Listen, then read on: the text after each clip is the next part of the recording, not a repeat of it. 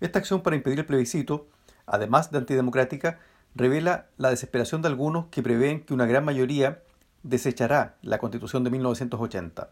Pretender que una orden judicial suspenda un proceso fijado por una reforma constitucional es completamente equivocado.